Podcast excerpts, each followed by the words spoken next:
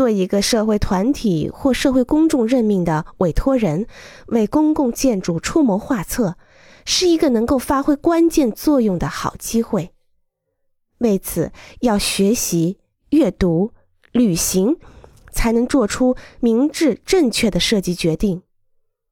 在建筑委员会里，有太多的会计、工程师、政府官员、执行者。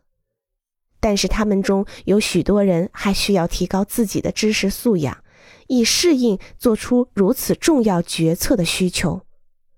他们趋向于利用成本和便利作为他们主要的目标，这很重要，也的确如此。但是房屋居住者或过路人很容易忘记这些。